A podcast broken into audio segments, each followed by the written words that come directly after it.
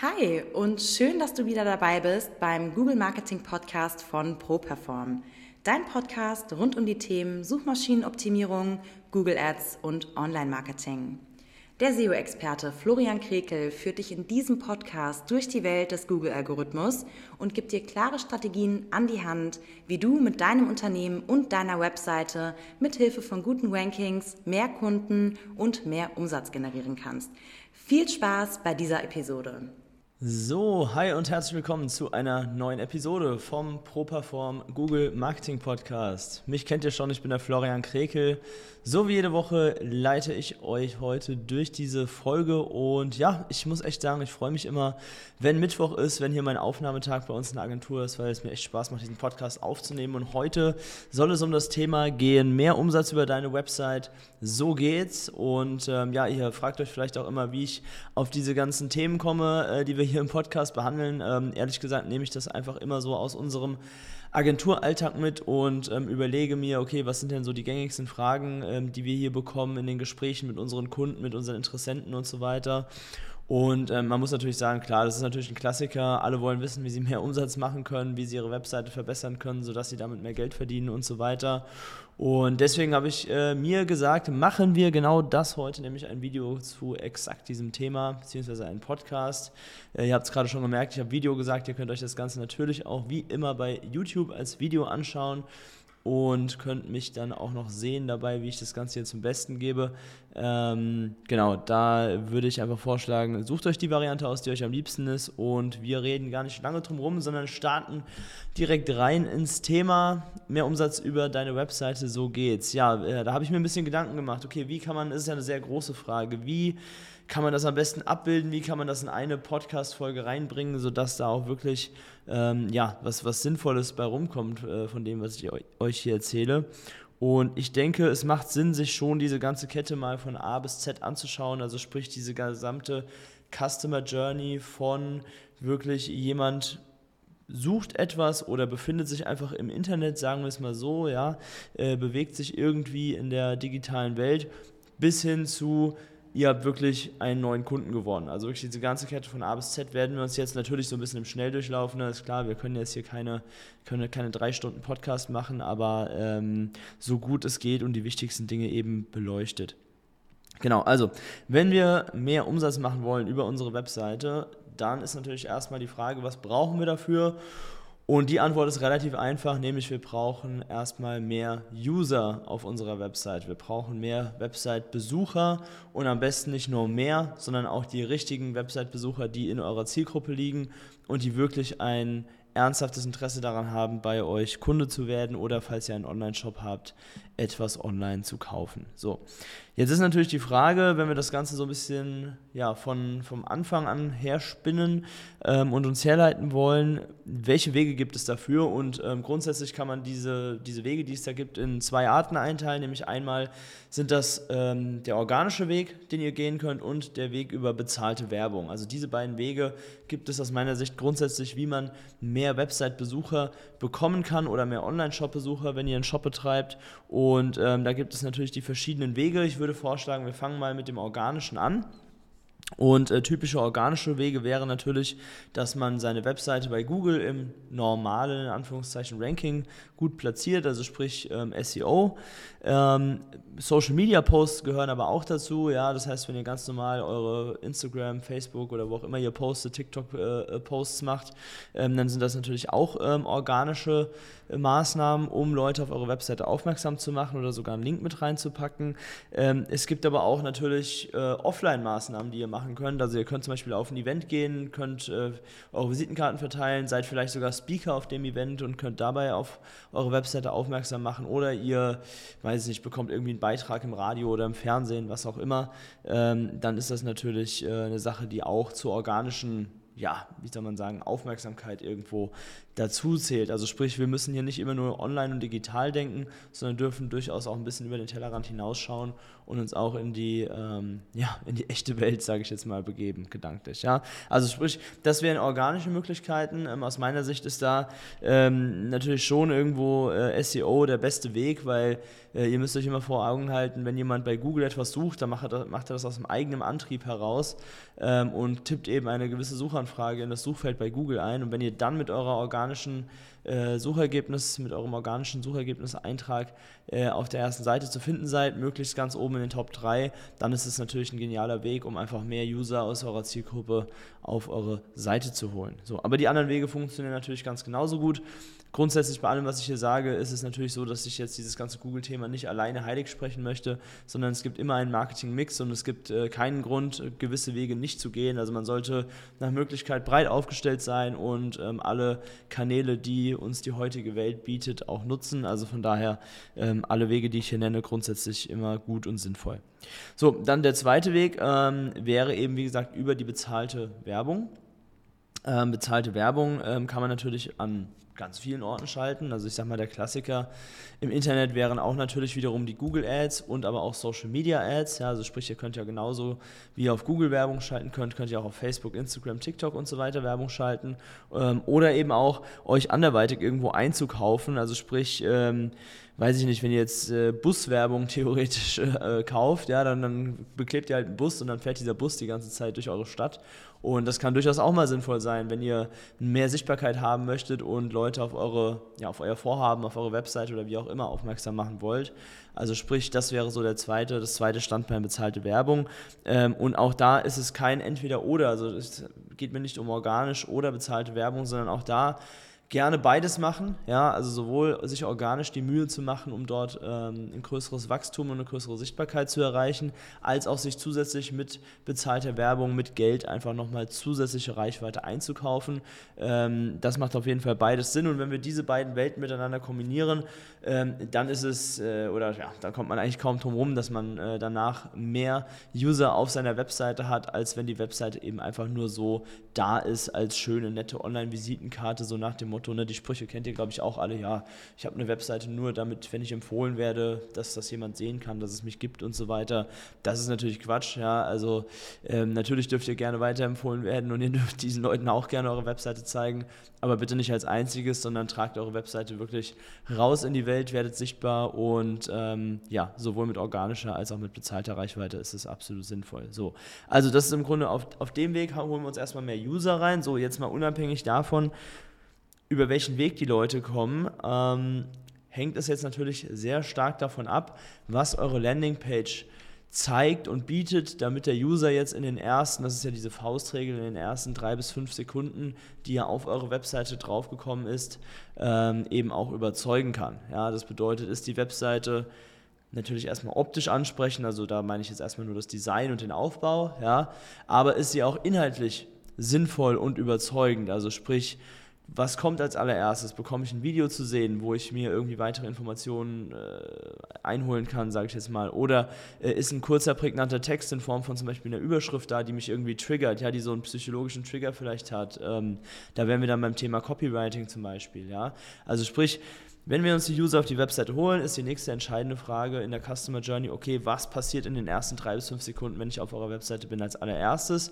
Denn diese äh, Zeit, diese kurze Zeitspanne, die ist sehr entscheidend. Ihr wisst alle, heutzutage im Internet, wir werden mit Information, äh, Informationen ja, schon regelrecht überflutet, kann man sagen. Und ähm, da ist es ganz, ganz wichtig, dass ihr den User bei euch haltet, dass ihr irgendwie nach dieser Interaktion bei Google oder bei Social Media, wie auch immer, die er getätigt hat, auch nochmal einen weiteren Triggerpunkt setzt, damit der User auch dran hängen bleibt und auch auf eurer Seite bleibt, sich entweder ein Video zu Ende anschaut oder ein bisschen nach unten scrollt, sich die Webseite interessiert anschaut und so weiter. Das ist im Grunde an der Stelle ganz wichtig, dass wir quasi diesen Sprung schaffen von dem reinen Klick hin auch wirklich zu einem echten Website-Besucher. Und ähm, das kann man auch ganz nett übrigens sehen in, in Google Analytics, wenn ihr das nutzt ähm, da geht es dann um das Thema Absprungrate, also sprich, wie viele User kommen auf eure Webseite drauf und gehen danach direkt wieder weg von eurer Webseite innerhalb der ersten paar Sekunden. Das wollen wir natürlich nicht. Das, diese sogenannte Bounce Rate, Absprungrate, ähm, die wird man nie auf Null kriegen. Da brauchen wir uns auch nichts vormachen. Ja? Aber wir wollen natürlich den Prozentsatz dieser Bounce Rate so niedrig wie möglich halten. So, und ähm, dann äh, kommt es natürlich darauf an, wenn wir den User jetzt, ne, wenn wir diese zwei Schritte geschafft haben, er kam auf unsere Webseite und die Webseite ist auch so interessant gestaltet und formuliert, dass der User auch dran bleibt, dann kommt es natürlich im nächsten Schritt auf äh, die Conversion Rate eurer Webseite an. Also sprich, wie stark konvertiert eure Webseite interessierte User in tatsächliche Leads, also Kontaktanfragen oder bei einem Online-Shop eben auch äh, Online-Käufe, Verkäufe. Ähm, bei Dienstleistern wären es natürlich eher Kontaktanfragen in Form von einem Anruf oder von, weiß ich nicht, wenn ihr ein Calendly habt, dass sich die Person ein Beratungsgespräch bei, bei euch bucht oder dass die Person ein Kontaktformular ausfüllt und eben auf euch aufmerksam wird. Ähm, wenn ihr zum Beispiel, das ist ja, wie ihr wisst, mein, mein Lieblingsbeispiel, ähm, wenn ihr zum Beispiel Rechtsanwalt seid, dann könnte man zum Beispiel auch sagen, okay, wie viele User haben die Online-Mandatsannahme zum Beispiel auch ausgefüllt und haben ihr Anliegen konkret formuliert, sodass ihr das Ganze per E-Mail bekommt und dann entsprechend darauf reagieren und antworten könnt. Ja, das wäre dann die Conversion Rate. Und dann, ja, ab dem Zeitpunkt liegt es eigentlich so ein bisschen in eurer Hand. Ähm, und zwar, äh, wenn ihr jetzt eine Anfrage bekommen habt, dann geht es natürlich auch immer noch darum, ähm, wie gut könnt ihr letztendlich verkaufen oder wie gut seid ihr in der Beratung. Weil gerade bei einer Dienstleistung, wisst ihr das natürlich, ist es so, dass nicht nur das reine Fachwissen gekauft wird vom User oder von eurem Interessenten, sondern ihr werdet vor allem als Person gekauft. Ja, also sprich, wie überzeugend seid ihr, was habt ihr für Kommunikationsskills, ähm, traut ihr euch am Ende des Tages dann auch die Frage zu stellen, hier wollen wir das machen, ja, wollen wir das Thema jetzt angehen ähm, wollen wir das Ganze umsetzen, damit der Kunde auch letztendlich Ja sagen kann und ihr ihm die Chance gebt, auch bei euch Kunde zu werden. Ja, das ist immer so eine Lappalie, wo jetzt jeder wahrscheinlich sagt, naja gut, äh, Flo, es ist ja logisch, dass ich den das am Ende fragen muss. Ja, ist es auch, aber viele stellen diese Frage einfach nicht und erwarten so ein bisschen vom Interessenten oder vom Gesprächspartner, dass er die Initiative ergreift und sagt, ja, okay, komm, dann buche ich das jetzt bei euch. Ähm, das wird aber nicht so häufig passieren, wie wenn ihr die Person einfach fragt, hey, hast du noch Fragen? Wenn nein, würde ich vorschlagen, lass uns starten, hast du Lust drauf? Und dann fällt es der anderen Person auch deutlich einfacher, Ja zu sagen und bei euch Kunde zu werden. So, ja. Genau, also vor dem ganzen Hintergrund darf man allerdings nie vergessen, und das ist mir ganz wichtig nochmal dazu zu sagen an der Stelle, diese Customer Journey, die ich jetzt hier so ein bisschen skizziert habe, äh, in ja, in Kurzformat, sage ich jetzt mal, von A bis Z, die ist natürlich niemals so linear, wie ich sie jetzt gerade in der Theorie dargestellt habe. Ja, also in der Praxis müsst ihr natürlich wissen, dass diese Customer Journey keine gerade Linie ist, sondern die ist eine ja, sprunghafte Kurve, sage ich jetzt mal, mit ganz vielen verschiedenen Touchpoints, also sprich Berührungspunkten mit eurem Unternehmen oder mit euch als Person.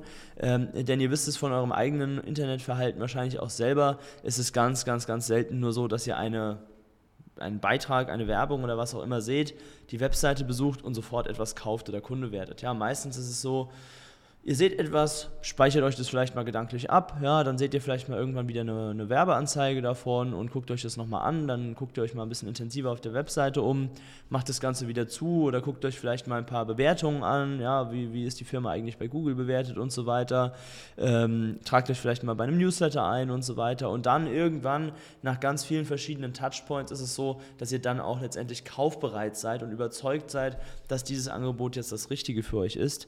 Also sprich so so, äh, ja, sagen wir mal, glasklar oder, oder aalglatt, wie ich das jetzt eben dargestellt habe in der Theorie, ist es natürlich nicht. Ihr müsst dafür sorgen und das ist eigentlich so die, ja, die, die Quintessenz, die ich jetzt bei diesem Thema euch mitgeben möchte, ähm, dass ihr wirklich so viele Touchpoints wie möglich mit euren Interessenten generiert. Ja, das kann, wie gesagt, sein, einfach nur ein, ein, ein, simpler Website-Besuch oder einfach nur, dass die Person einen Social-Media-Post von euch sieht. Das kann aber auch sein, dass sich die Person für ein Newsletter bei euch einträgt und dann eben, weiß ich nicht, alle zwei Wochen eine E-Mail mal von euch bekommt oder so. Das, das hängt natürlich auch davon ab, wie lang eure, euer Sales-Cycle ist und was ihr genau anbietet. Ja, also beispielsweise bei Rechtsanwälten ist es so, dass viele Menschen relativ schnell und direkt, also dringend Hilfe brauchen, weil sie zum Beispiel ein juristisches Problem haben und dann nicht irgendwie sich erstmal drei Wochen lang Newsletter von dem Anwalt durchlesen, ja, äh, bis, äh, bis sie dann letztendlich eine Anfrage stellen. Bei anderen Dienstleistungen ist es allerdings so, dass ähm, ja, viele Leute sich erstmal so ein bisschen unsicher sind, auch vielleicht nicht den dringenden Bedarf haben und erstmal so ein bisschen gucken wollen. Ja, also was, hm, was, was, was macht die Firma denn so? Gefällt mir das überhaupt? Ja, also äh, als Beispiel könnte mir jetzt einfallen, weiß ich nicht, was nehmen wir mal, vielleicht ein Handwerker, ein Maler oder sowas, ja. Da muss ich jetzt nicht von heute auf morgen, wenn ich ein neues Haus baue, entscheiden, wer wird mein Maler. Und dann folge ich vielleicht mal ein paar Malern bei TikTok oder so und gucke mir mal an, okay, ja, was, was macht er denn so? Hat er irgendwie, okay, jetzt bin ich kein Experte in dem Bereich, aber hat er irgendwie coole Muster, was er an die Wände macht oder äh, wie schnell arbeitet der und so weiter? Wie ist der mir sympathisch? Ähm, von wo kommt er? Aus welcher Stadt? Ist das bei mir in der Nähe und so weiter und so fort? Also da gibt es auch ganz viele Faktoren, die da in so, so eine Kaufentscheidung hineinfließen und ähm, da habt ihr auch die Möglichkeit, viele ja, viele Einwände, die quasi kommen könnten, wenn die Person euch kontaktiert, schon mal vorwegzunehmen. Ja, also ähm, sprich sowas wie zum Beispiel Wartezeit, bis die Dienstleistung starten kann. Das kann man immer mal vorwegnehmen, indem man in einem Video sagt, ja, hey, wenn du dich bei uns eintragst, wir können sofort loslegen. Ja, du kannst dir bei uns direkt äh, erwarten, dass wir bei dir auf der Matte stehen. Zum Beispiel als, als Maler, ja, unser Team ist direkt mit zwei, drei Leuten bei dir vor Ort. Oder wir machen ein Beratungsgespräch, kommen zu dir auf die Baustelle, schauen uns an, äh, wie läuft das Ganze ab und so weiter. Also das, das sind immer Sachen, die man sehr, sehr schön über äh, Content lösen kann. Ähm, also sprich, ähm, um es jetzt nochmal runterzubrechen, denkt dran, dass ihr die Leute erstmal auf eure Webseite holen müsst. Das ist der erste Schritt, sei es organisch oder mit bezahlter Werbung. Dann muss dieser Trigger da sein, dass die Leute auch auf eurer Seite bleiben. Das Ganze muss so gestaltet sein, dass es konvertierungsstark ist auf eurer Webseite. Und wenn ihr den Kontakt bekommen habt, dann müsst ihr selber natürlich auch beratungsstark und verkaufsstark sein, damit ihr am Ende den Kunden gewinnen könnt und somit mehr Umsatz über eure Webseite erzielen könnt. So, das zu dem Thema. Und ähm, jetzt, äh, das wisst ihr natürlich von meinem Podcast, ähm, geht es noch in, ein, in eine bisschen andere Sektion. Und zwar geht es noch an die Hörerfragen. Ihr wisst es, jeden Dienstag in meiner Instagram-Story könnt ihr über meinen Fragesticker Fragen loswerden, die wir dann hier im Podcast zusammen behandeln. Und da ist es so, dass wirklich immer wieder spannende Fragen auftauchen. Und ähm, wir starten jetzt hier mal mit der ersten Hörerfrage für diese Woche, beziehungsweise vorher, bevor ich den Cut mache, öle ich nochmal meine Stimme mit einem Schluck Kaffee ein bisschen. Moment mal. Mm. So, jetzt geht das Ganze auch gleich schon viel besser. ähm, und zwar ist die erste Hörerfrage, wie benutze ich den Keyword Planner bei Google Ads? Ja, der Keyword Planner bei Google Ads ist ein sehr, sehr hilfreiches Tool. Äh, alle, die Google Ads schalten, kennen den hoffentlich. Ähm, Gibt es äh, kostenlos zu verwenden bei Google Ads im Konto. Und dieser Google Keyword Planner, der ist so ein bisschen in zwei Bereiche geteilt. Ähm, der eine Bereich, der links, glaube ich, steht, ähm, der ist so ein bisschen für, zur ja, Ideensammlung, sage ich jetzt mal. Und der andere Teil, der ist so ein bisschen um die, um die äh, ja, Keywords, die man herausgefiltert hat, ähm, sich anzuschauen, wie viel Suchvolumen haben die ganzen ähm, Anfragen, die ich mir hier überlegt habe und so weiter. Also sprich, ähm, das sind so ein bisschen diese zwei Teilbereiche. Und ich würde auf jeden Fall empfehlen, erstmal damit anzufangen, Ideen zu sammeln, also in diesem Ideentool vom Keyword Planner könnt ihr im Grunde ja, so ein paar Begriffe mit eintragen und könnt auch eure Webseite mit reinschreiben.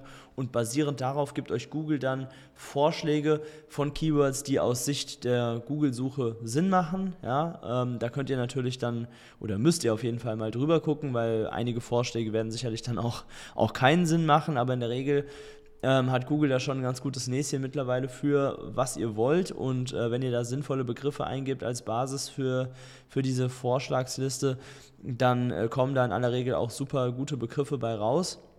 Also sprich, damit würde ich mal starten und dann könnt ihr euch die Begriffe rauspicken, die aus eurer Sicht wirklich interessant sind und könnt die dann nochmal mit rübernehmen in den ähm, Keyword Planner Bereich, wo es so ein bisschen um die, ja, um die, die harten Fakten geht, sage ich jetzt mal. Also sprich, wie häufig wird das Ganze gesucht, äh, wie hoch ist der Wettbewerb und vielleicht auch, was kostet mich ein Klick bei Google Ads und könnt da dann natürlich auch noch eure eigenen Ideen mit reinwerfen. Also wenn ihr, wenn ihr nach Keywords ähm, sucht, dann denkt ihr natürlich darüber nach und euch kommen auch eigene Ideen ähm, zu diesem Thema. Und diese eigenen Ideen könnt ihr dann in diesem zweiten Teil vom Keyword Planner, in dieser rechten Box, die ihr anklicken könnt, mit reinnehmen und könnt euch anschauen, okay, zusätzlich zu den Ideen, die Google mir gegeben hat, wie gut ähm, passen denn meine Ideen in diese Kampagne hinein, die ich jetzt gerne hier optimieren möchte oder mit bezahlter Werbung schalten möchte. Und somit habt ihr dann am Ende eine Liste an Keywords, auf die ihr euch wirklich konzentrieren könnt. Ihr könnt natürlich auch nochmal das eine oder andere Keyword rauswerfen, wenn ihr jetzt der Meinung seid, das passt vielleicht doch gar nicht so gut oder ja, wird vielleicht doch nicht so gut gesucht oder der Wettbewerb ist vielleicht auch extrem hoch. Das ist immer ein Teil, der sehr, sehr vernachlässigt wird. Also, ähm, wenn ein Keyword wirklich sehr hohen Wettbewerb hat, dann kommt so ein bisschen drauf an, wie stark eure Webseite ist. Aber ich sag mal, in aller Regel könnt ihr nicht mit ähm, Amazon, Ebay und so weiter äh, konkurrieren. Und dann muss man sich natürlich schon ein bisschen Gedanken machen, okay, habe ich hier fünf starke äh, Online-Shops und habe vielleicht noch drei extrem starke Mitab äh, Mitbewerber mit auf der ersten Seite. Wie realistisch ist es überhaupt, dass ich im ersten Step bei diesem Keyword auf Seite 1 komme? Ja, aber es bringt euch ja nichts, wenn ihr von Seite 10 auf Seite 3 super schnell kommt, aber dann eben es nicht den Sprung auf Seite 1 schafft. Ja, also das muss man immer so ein bisschen mit ähm, beobachten. Deswegen achtet auf jeden Fall im Keyword Planner auch auf die Spalte Wettbewerb ähm, und sucht dort am besten erstmal nach Keywords, die einen mittleren oder niedrigen Wettbewerb haben. Das macht euch das Leben am Anfang einfacher und dann könnt ihr erstmal diese, ja, ich sag mal, diese Low-Hanging Fruits, wie man so schön auf Neudeutsch sagt, äh, für euch abgrasen. So, genau, also so viel meine Meinung zum Keyword Planner. Ich denke, viel mehr gibt es dazu jetzt auch gar nicht zu sagen, weil das Tool relativ selbsterklärend ist. Aber so arbeite ich damit und so arbeiten wir hier in der Agentur auch damit. So.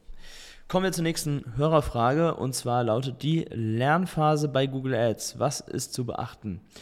Ähm, ja, genau. Also Lernphase erstmal bedeutet, ähm, wenn ihr eine neue Kampagne bei Google Ads erstellt habt und die online stellt, dann hat Google erstmal immer eine Lernphase. Das bedeutet, der Algorithmus versucht quasi herauszufinden, okay, wie strahle ich diese Werbung am besten aus, sodass es für dich als Werbetreibenden den höchsten und maximalen Effekt bringt.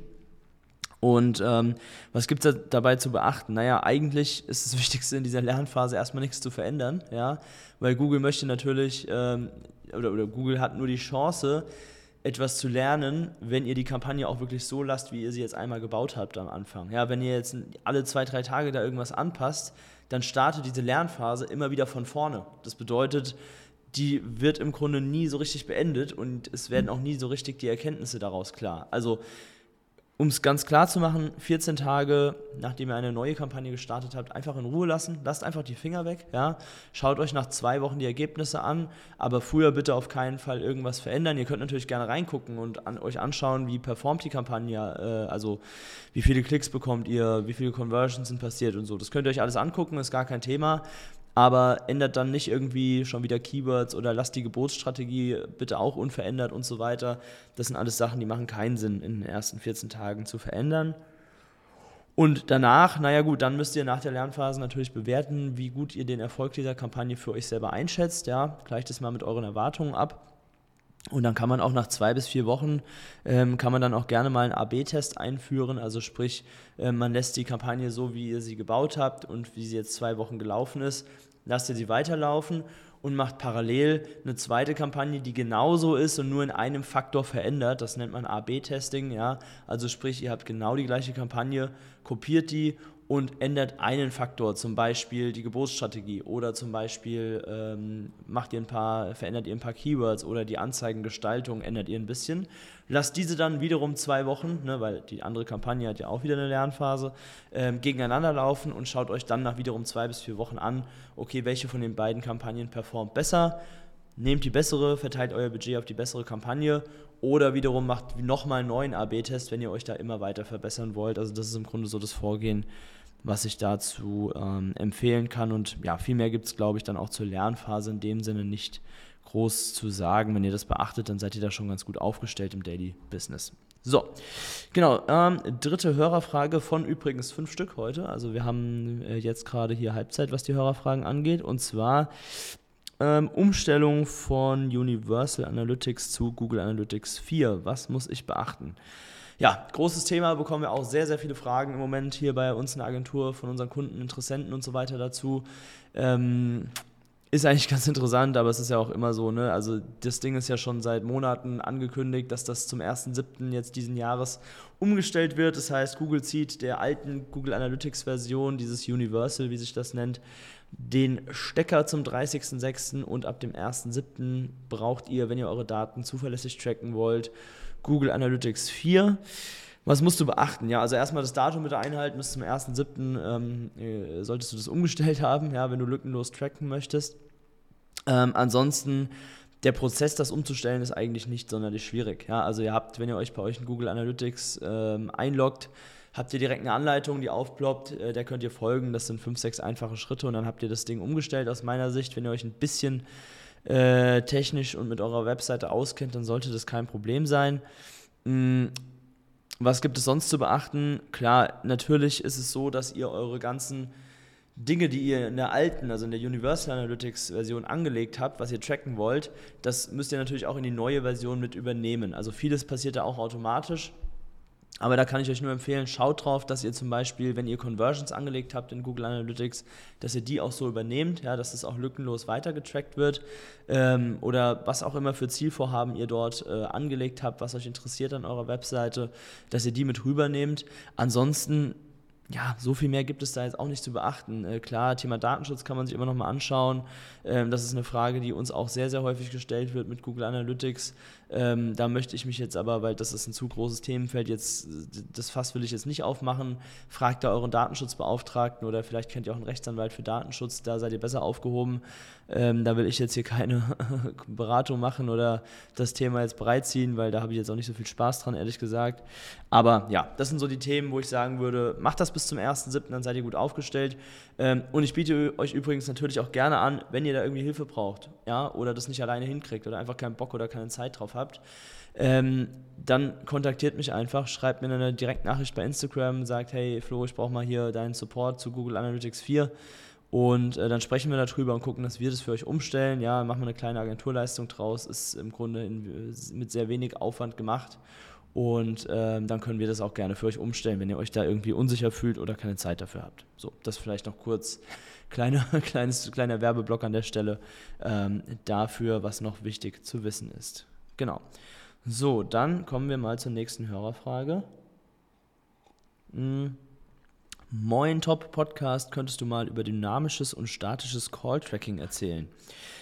Ja, das ist jetzt schon eine bisschen detailliertere Frage. Call-Tracking erstmal, hier geht es um ähm, die Google Werbeanzeigen, weil über die Google Werbeanzeigen kann man ja auch angerufen werden, logischerweise. Ihr könnt eure Telefonnummer als Anzeigenerweiterung in so eine Google Ad äh, hinzufügen. Solltet ihr auch auf jeden Fall machen, aus meiner Sicht, weil das immer ein sehr direkter Weg ist für eure Interessenten, euch zu erreichen. Und diese Anrufe, die darüber reinkommen, die kann man auch tracken. Und zwar kann man die auf zwei verschiedene Art und Weisen tracken, nämlich einmal statisch und einmal dynamisch. So. Was ist der Unterschied? Ähm, ja, statisch, da ist es erstmal so, dass jedes Medium, auf dem ihr Werbung schaltet, also sei es in Google Ads oder in Social Media oder von mir aus auch in der Zeitung, ist ja egal, ähm, hat jeweils eine eigene Telefonnummer. Das heißt, keine Ahnung, ihr habt einen Rufnummernblock und in der Zeitung steht hinten die 11, bei Google steht hinten die 12, bei Instagram steht hinten die 13 und so weiter. Ja, das wäre statisches Call-Tracking. Ähm, dann könnt ihr, der Vorteil davon ist, dass ihr zuordnen könnt, okay, über welches Medium, über welchen Kanal kamen wie viele Anrufe rein. Das ist so eine Sache, die sollte man auf jeden Fall machen, denn wenn ihr überall dieselbe Telefonnummer verwendet, ähm, dann habt ihr eigentlich keine realistische Chance, genau zu beobachten, welches Medium wie gut funktioniert. Denn selbst wenn ihr die Leute fragt, äh, glaubt mir aus meiner Erfahrung mit äh, zig Kundenprojekten, das wird nichts. Also die Leute haben euch vielleicht an mehreren Stellen gesehen, ja, die haben irgendwie mal einen Facebook-Post von euch gesehen, dann haben sie euch bei Google gesehen, dann haben sie jetzt auf der Webseite eure Telefonnummer äh, rausgesucht und euch angerufen und am Ende sagen die, sie haben euch bei Instagram gefunden. Also es macht wirklich überhaupt keinen Sinn, Fragen zu stellen aus meiner Sicht. Da würde ich mich rein auf das Tracking verlassen und ähm, das könnt ihr über diese statische Version, wie ich es jetzt gerade erklärt habe, machen. Sprich, jedem Medium eine konkrete Nummer zuzuordnen. Oder, und das ist die andere Variante, ihr könnt das Ganze dynamisch tracken. Und dynamisches Tracking bedeutet, das geht nur online wohlgemerkt, ja, dass jeder User eine eigene Telefonnummer zugeordnet bekommt. Ja, das bedeutet, jeder User, der euch anruft oder der eure Webseite aufruft, bekommt eine eigene Nummer angezeigt. Also jeder hat eine ja, jeder hat eine andere Nummer letztendlich. Klingt jetzt erstmal nach äh, wahnsinnig vielen Nummern, ist am Ende auch so. Ähm, warum macht man das? Warum macht man dynamisches Call-Tracking? Einfach zu Analysezwecken. Da kann man nämlich noch ein bisschen tiefer in diese Materie einsteigen, wer das möchte. Ähm, und zwar könnt ihr dann zum Beispiel sagen, okay, jemand, der euch über, über eure Webseite anruft, da könnt ihr dann zum Beispiel analysieren in Google Analytics, ähm, was hat diese Person vorher auf meiner Webseite gemacht. Also ihr wisst natürlich nicht den Namen, weil das wäre datenschutzmäßig schwierig von der Person, aber ihr könnt sagen, okay, Anrufer X hat mich angerufen und hat vorher sich die Menüpunkte A, B und C angeschaut und war insgesamt 37 Sekunden lang auf meiner Webseite. So könnte so eine Analyse aussehen. Ja? Ist natürlich ganz spannend zu wissen, ähm, ist so ein bisschen ähm, ja, detailreich, sage ich jetzt mal. Das ist auch jetzt nicht für jeden mega wichtig zu wissen, aber wenn ihr ein Business habt, wo euch das wichtig ist oder zum Beispiel auch, ähm, keine Ahnung, könnte ich mir das bei einem Online-Shop ganz gut vorstellen, dass sich äh, als Online-Shop-Betreiber man anschaut, okay, welche Produkte oder welche Seiten hat sich der User angeschaut, bevor er mit bevor er mit einer Rückfrage bei mir angerufen hat, zum Beispiel, ja, bevor er online etwas gekauft hat, machen ja viele Menschen, dass sie sich irgendwie informieren und danach erst dann online ein Produkt kaufen. So zum Beispiel könnte man einen Fall konstruieren, für den das sinnvoll und wichtig ist. Ja, also so viel zum Thema dynamisches und statisches Call-Tracking. Sucht da einfach die Lösung für euch, wie es am besten funktioniert. So. Ähm, genau, dann kommen wir zur fünften und letzten Hörerfrage. Die habe ich jetzt mal bewusst ans Ende genommen, weil das schon so ein bisschen den, ja, ich sag mal, gemütlicheren Teil dieses Podcasts hier einläutet. Ähm, nämlich ist die Frage: Die Saisons sind fast vorbei, Handball und Fußball, dein Fazit. Ja, also äh, das äh, zielt natürlich darauf ab, dass der Hörer hier weiß, dass ich ähm, A, Handballer bin und B, auch großer Fußballfan bin. Ähm, pff, ja, mein Fazit, was soll ich sagen? Also, Erstmal bei uns selber, ich spiele ja auch äh, in der Oberliga Handball bei uns selber. Wir sind jetzt siebter von 16 Mannschaften geworden bei uns. Das ist Mittelfeldplatz. Wir wollten uns äh, diese Saison verbessern. Wir sind letztes Jahr Achter geworden, jetzt sind wir Siebter geworden. Das ist okay für uns. Wir hätten sicherlich noch den einen oder anderen Punkt mehr holen können oder wir haben auch teilweise äh, Punkte ein bisschen billig verschenkt. Das müssen wir uns sicherlich vorwerfen. Aber für uns selber ist das erstmal okay. Ähm, fußballmäßig, ja, ihr wisst ja, ich bin BVB-Fan, also da sieht es im Moment ganz gut aus. Wir befinden uns ja jetzt hier gerade vor dem letzten Spieltag und die Bayern haben gerade gegen Leipzig äh, verloren. Ähm, 3-1 meine ich war das, genau. Und dadurch, dass Dortmund 3-0 in Augsburg gewonnen hat, ist der BVB jetzt Erster. Ähm, so ganz traue ich dem Braten immer noch nicht, ehrlich gesagt, weil Dortmund hat äh, in dieser Saison auch schon oft genug bewiesen, dass sie es auch äh, nochmal verspielen können. Aber mittlerweile habe selbst ich als Skeptiker äh, wirklich Hoffnung, dass das jetzt klappt am letzten Spieltag zu Hause gegen Mainz. Ähm, bei allem Respekt vor Mainz 05, ähm, aber ich glaube, das ist ein machbarer Gegner. Gerade in Heimspielen ist äh, Dortmund sehr, sehr stark. Und ähm, ja, ich werde jetzt auch am Donnerstag, also sprich, heute ist ja Mittwoch, sprich morgen, heute Nacht fliege ich äh, nach Mallorca äh, in den Urlaub und äh, werde dann im Urlaub hoffentlich ähm, zu sehen bekommen, wie meine Borussia endlich mal wieder nach, ich weiß gar nicht, zehn oder elf Jahren deutscher Meister wird. Das würde mich natürlich sehr freuen. Äh, ich werde das Spiel sehr gespannt live verfolgen und ähm, dann gucken wir mal, was am Ende bei rauskommt. Von daher kann ich da leider noch kein Fazit ziehen, was ja die Frage war. Ähm, schauen wir mal, wie das Ganze wird. Und äh, dann drückt ihr mir hoffentlich und den Dortmundern auch die Daumen, sofern ihr keine Bayern-Fans seid, dass endlich mal wieder eine andere Mannschaft deutscher Meister in Deutschland wird.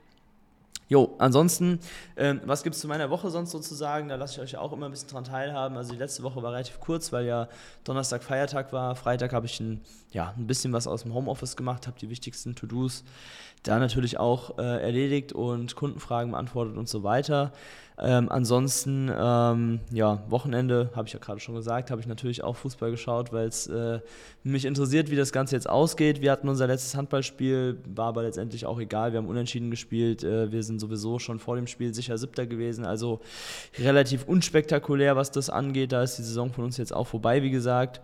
Und ähm, ja, diese Woche wird auch kurz bei mir, weil wie gesagt, heute ist für diese Woche mein letzter Arbeitstag. Ich fahre jetzt mal ein paar Tage weg, entspanne ein bisschen und ähm, bin dann, lass mich gerade mal überlegen, nächsten Mittwoch wieder da. Genau, Montag ist ja sowieso Pfingstmontag und Feiertag. Dienstag bin ich auch noch ähm, out of office und Mittwoch bin ich dann wieder da, sodass ich quasi an meinem nächsten Arbeitstag dann gleich auch wieder die nächste Podcast-Folge aufnehmen werde. Fällt mir gerade auf.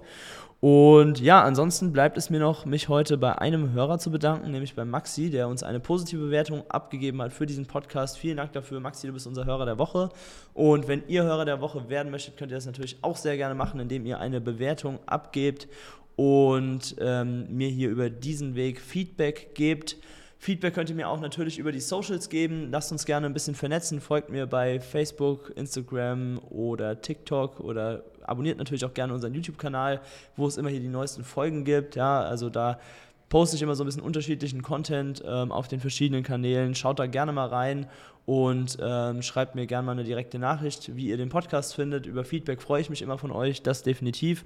Und ansonsten bleibt mir erstmal nur zu sagen, dass wenn ihr jetzt mehr Lust bekommen habt auf dieses ganze Thema Online-Marketing, SEO, Google Ads, über alles, was wir heute gesprochen haben, dann habe ich eine Idee für euch. Und zwar tragt euch doch einfach mal ein auf unserer Webseite www.properform.de slash Termin und bucht euch da mal ein Beratungsgespräch mit meinem Team. Ähm, da ist es auch wirklich so, dass das Ganze erstmal kostenlos und unverbindlich in einem ganz lockeren Gespräch stattfindet. Ähm, lasst uns einfach mal schauen, ob wir euch weiterhelfen können, ob ihr unsere Hilfe braucht und so weiter. Das werden wir euch ganz ehrlich und neutral sagen. Und ähm, dann könnte es ja durchaus sein, dass wir uns bald persönlich hören, weil ihr danach natürlich in eine Beratungssession zu mir kommt. Und ja, das war's für diese Woche. Danke, dass ihr dabei wart und wir hören uns nächste Woche wieder hier beim ProPerform Google Marketing Podcast. Das war's auch schon wieder mit der neuesten Folge des ProPerform Google Marketing Podcasts. Wenn du mehr über die Möglichkeiten für dein Business mit Hilfe von Google erfahren möchtest, dann trage dich jetzt ein für ein kostenfreies Erstgespräch unter www.properform.de/termin und buch dir deinen Termin. Wir freuen uns, wenn du auch das nächste Mal wieder reinhörst.